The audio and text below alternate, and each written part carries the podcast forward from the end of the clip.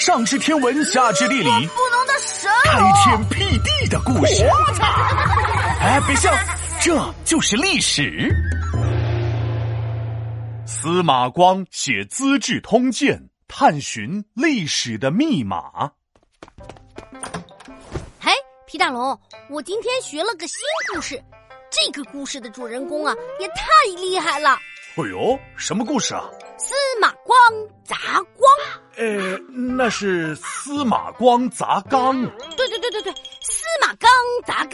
人家叫司马光。对对对对对，司马光，他也太厉害了吧！同伴掉到水缸里出不来，他小小年纪居然知道把水缸砸破救人，太聪明了。人家不仅小时候聪明，长大了也厉害。进入京城当了官，为人正直不一般，特别善于写历史，后人读了好喜欢啊！他还会写历史呢，这也太多才多艺了吧？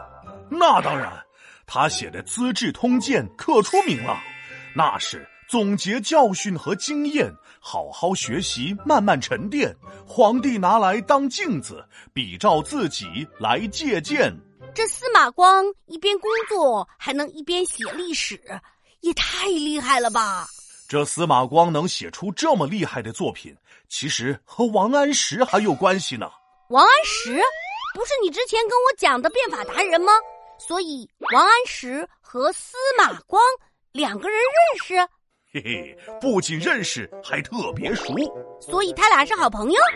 啊不，他俩是政治上的对手，呃，就像针尖对麦芒，蛋清对蛋黄，沙发遇见床，小白兔撞上了大灰狼。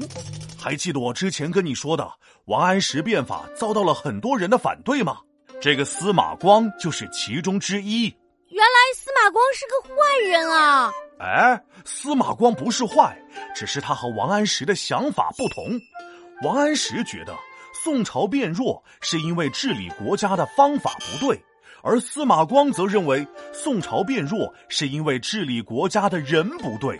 王安石觉得宋朝想要变有钱，那就要多去想一些挣钱的方法，而司马光觉得宋朝想要变有钱，那就省着点花，不要大手大脚。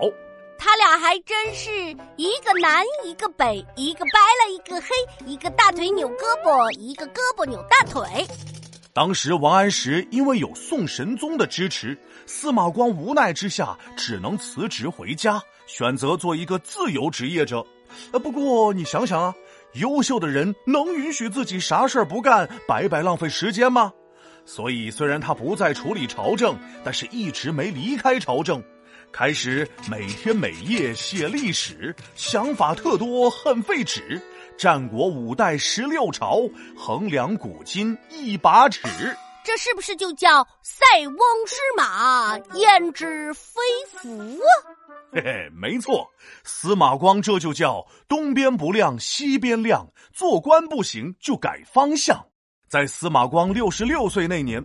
一部二百九十四卷、接近四百万字的史书全部修订完毕，宋神宗特别重视，还给这本书起名叫做《资治通鉴》。《资治通鉴》原来是一本书啊！我以前听过，还以为是一把剑呢。哎呀，这可是一本了不起的史书！司马光从战国写到五代，写了一千三百六十二年的历史。对于重大的历史事件的前因后果，书里都交代的清清楚楚。这本书这么好，我得好好看看。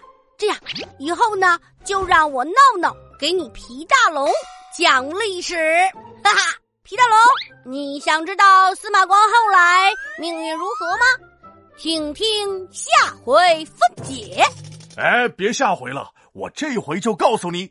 后来宋神宗去世，高太后掌权。这个高太后啊，一直反对变法，所以临朝的第一件事儿就是把反对变法最激烈的司马光召回来当了宰相。那司马光回去后有让宋朝变厉害吗？司马光觉得新法就像毒药，变法无理取闹，必须全部废除，一个都不能要。不过，这个司马光虽然废掉了新法，但是又没有提出来一个新的让宋朝变好的政策，宋朝走向衰败已经无法避免。唉，咋了？宋朝到底什么时候变强了？